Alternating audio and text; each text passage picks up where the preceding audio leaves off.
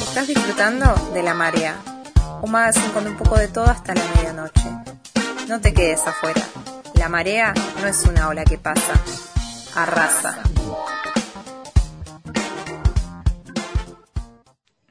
La columna internacional llegó. Seguimos con más de la marea acá en la emisora de Radio Futura y en este momento, como decía mi hermosa voz cuando canto, eh, le toca el turno a Nicolás Santero con la columna internacional que nos viene a contar un poco de lo que está ocurriendo en Perú, pero también le quiero preguntar porque me han contado que anda medio triste porque el señor Trump ha perdido en Estados Unidos y sé que eso lo hace llorar. ¿Qué haces, Mati? ¿Cómo andan? ¿Cómo anda toda la banda? Acá andamos, Nico, un poco de la marea, encarando este antilunes con todo. No, triste por Trump, no. Lo que no está resuelto todavía es si ganó o si perdió. ¿Sigue sin estar Eso- resuelto eso? No está resuelto todavía. Judicialmente o legalmente todavía no hay una definición de quién ganó.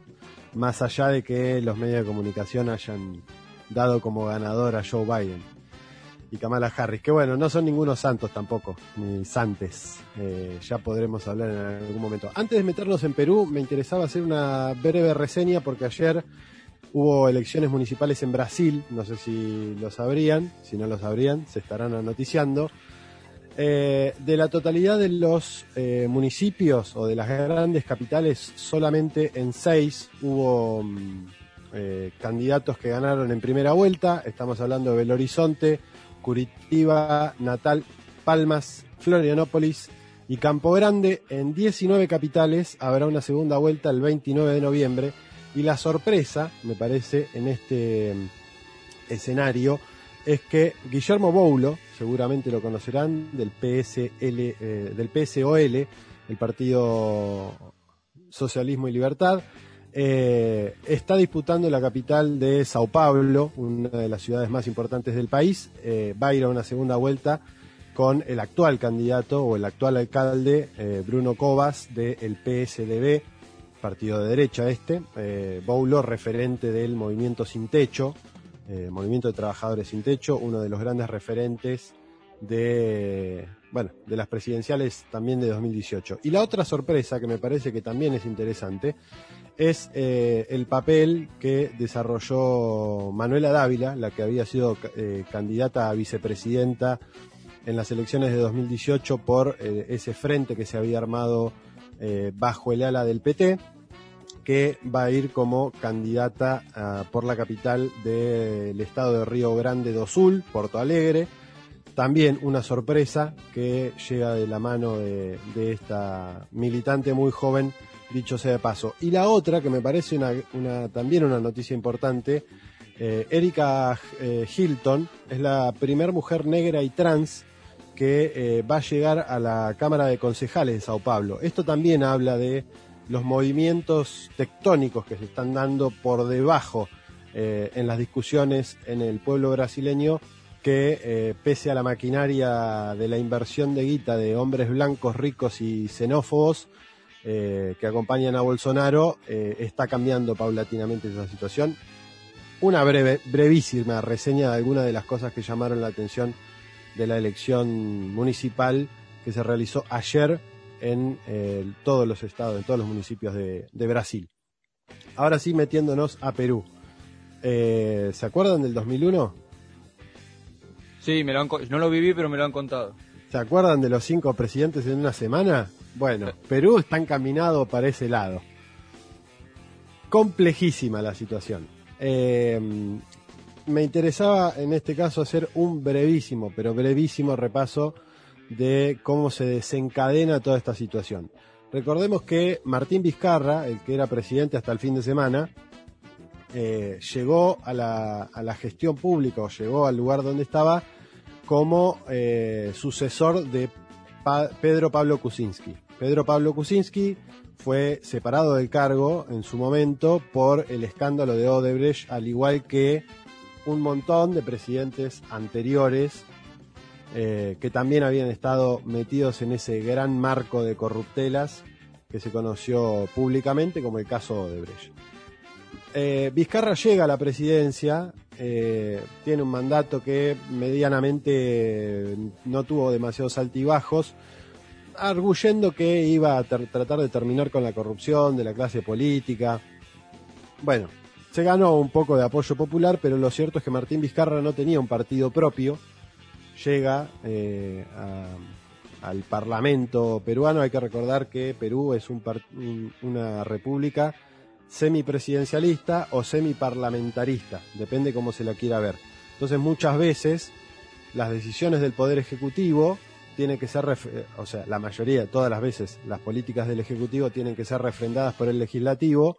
Esto puede parecer muy democrático, pero en una situación de enfrentamiento lo que hace es trabar al gobierno de ese país que no puede ejercer ninguna política porque tiene la traba eh, y como se ha visto en este último tiempo, eh, si solamente porque lo decía Vizcarra, el fujiaprismo, que era lo que funcionaba, o los dos partidos históricamente eh, gobernantes en, el Perú se pusieron de acuerdo, dijeron no, no, no, no, no. Bueno, le imposibilitaron hacer muchas de las políticas que Martín Vizcarra había eh, pensado o que por lo menos había manifestado.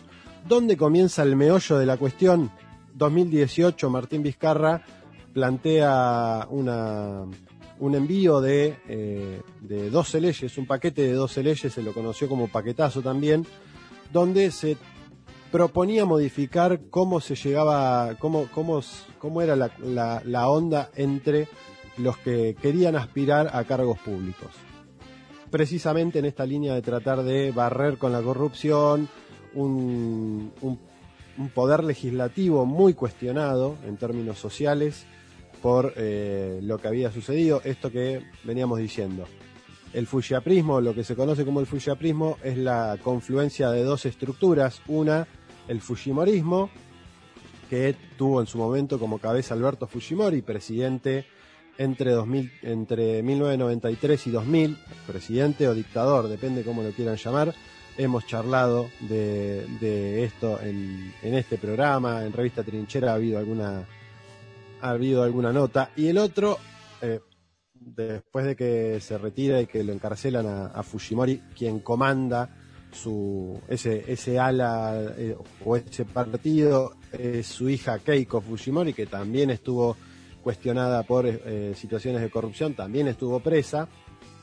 Y el otro partido es el APRA, que en su momento condujo a Alan García, también presidente que se suicidó antes de que lo detuvieran por el escándalo, de Odebrecht.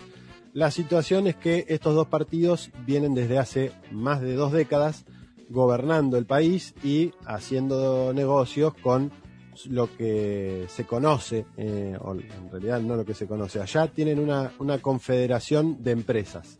Es como un sindicato de empresas que se llama la CONFIEP, es donde están reunidos todos los empresarios, los más grandes, eh, vendría a ser como una especie de mezcla entre la sociedad rural y eh, la Unión Industrial Argentina. Una cosa así, una cosa así muy bizarra, pero bueno, son los tipos que tienen el poder, y digo tipos porque en su mayoría son hombres, eh, blancos eh, que denigran la, tradición indígena que, indígena que tiene ese país. Bueno, la cuestión es que desde hace 30 años estos dos partidos principalmente vienen encaminando o vienen llevando políticas eh, neoliberales eh, en, el, en el Perú.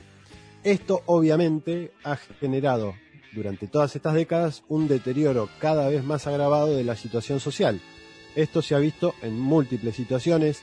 Quizá había una esperanza con Ollantumala en su momento, que de hecho fue apoyado por Chávez y por Lula, pero eh, también muy condicionado en su momento este, este expresidente también encarcelado por el escándalo de Odebrecht eh, no llevó adelante muchas de las cosas que había, que había planteado incluso algunos analistas planteaban que había sido bancado incluso financieramente por Lula y por, por el PT pero bueno, la cuestión es que eh, desde hace 30 años Perú viene viviendo una situación cada vez peor eh, en este sentido.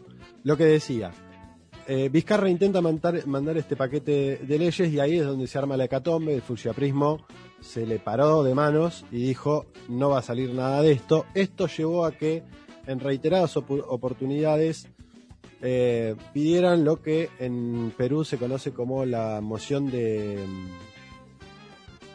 de confianza. La moción de confianza es poner en discusión los ministros y las políticas.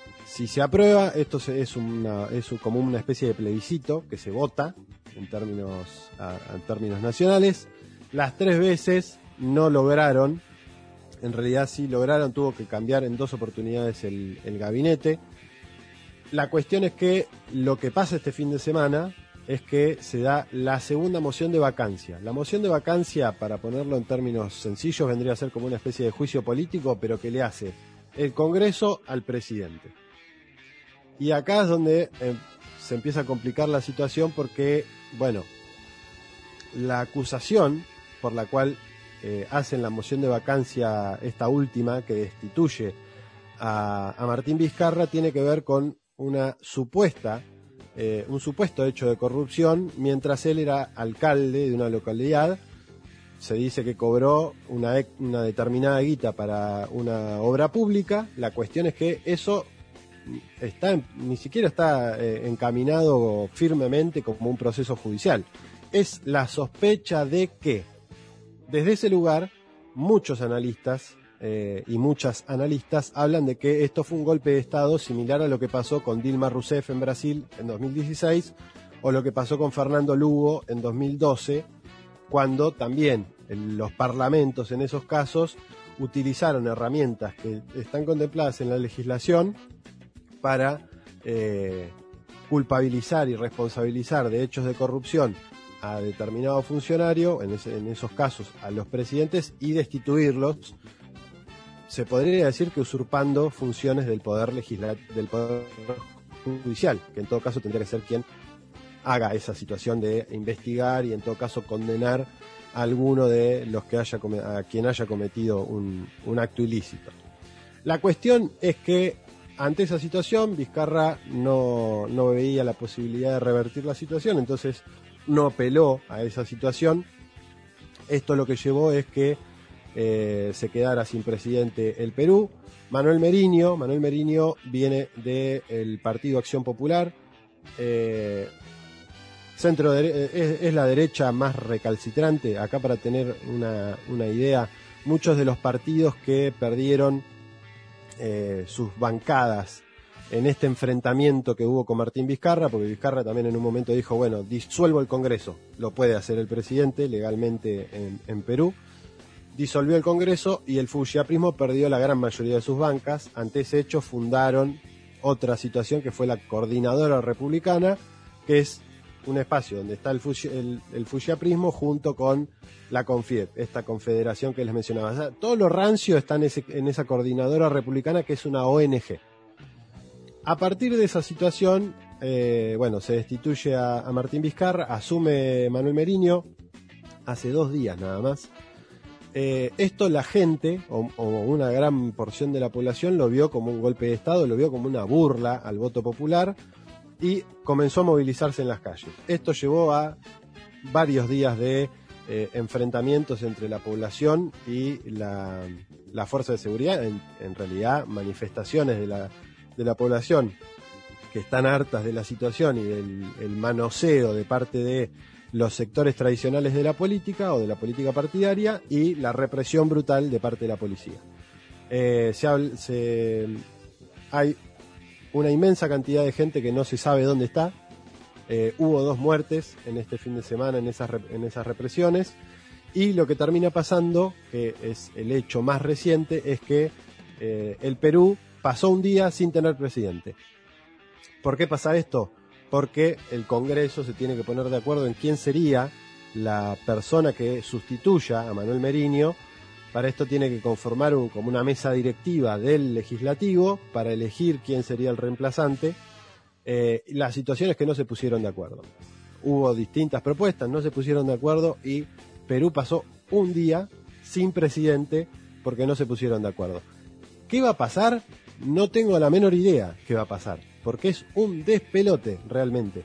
Es una, por eso arrancaba diciendo lo del 2001, es una situación muy parecida, situación de hartazgo y además con un Perú que es el país de la región con más, con más muertes en relación a la cantidad de contagiados de COVID. O sea, un combo explosivo que eh, andás a ver cómo termina. Bueno, en definitiva, el Congreso se tiene que poner de acuerdo a ver quién va a suceder a eh, Manuel Meriño y hay que ver si eso en términos sociales es aceptado, porque hasta ahora las eh, movilizaciones eh, están pidiendo inclusive una asamblea constituyente. Me parece que es muy interesante esta situación porque refleja una situación de hartazgo similar a la que tú, a la que vivió Chile desde el año pasado, desde octubre del año pasado para acá, logrando esa asamblea constituyente. Hay que ver qué es lo que suceda. Eh, las fuerzas de izquierda en Perú no logran articularse todavía. Eh, quizá con un poquito de tiempo, quizá de acá hasta abril, eh, logren, si hay una suerte de equilibrio, logren confluir en alguna especie de armado como el que se vio acá en Argentina con el Frente de Todes. La verdad es que es muy incierto lo que pueda llegar a suceder. Lo concreto es, que hay una clase política muy ligada al, sector empresario, con corrupciones de todo tipo, color y prolongación en el tiempo, hay una situación de hartazgo de la población y hay una incertidumbre de cómo puede llegar a resolverse el conflicto en Perú. Lo cierto es eso, o por lo menos lo que hay como certidumbre es esa. Después cómo puede desencadenarse o cómo puede devenir, no lo sabemos. Ojalá sea por ese proceso constituyente que dé vuelta como una media eh, la realidad política eh, eh, peruana. Pero esto no es más que una expresión de deseo. Buenísimo, Nico. Estaremos al tanto y seguramente en un futuro nos traerás más información de Perú. Ojalá que, sea por el camino que, que mencionabas, que no tengamos eh, más represión y, muertes en el Perú y, desde acá de, la marea estaremos atentos a lo que sucede eh, e informándolos. Eh, por otro lado nos iremos a... Este es el fin de, de la primera hora de la marea, así que nos vamos a una pausa y regresamos con más.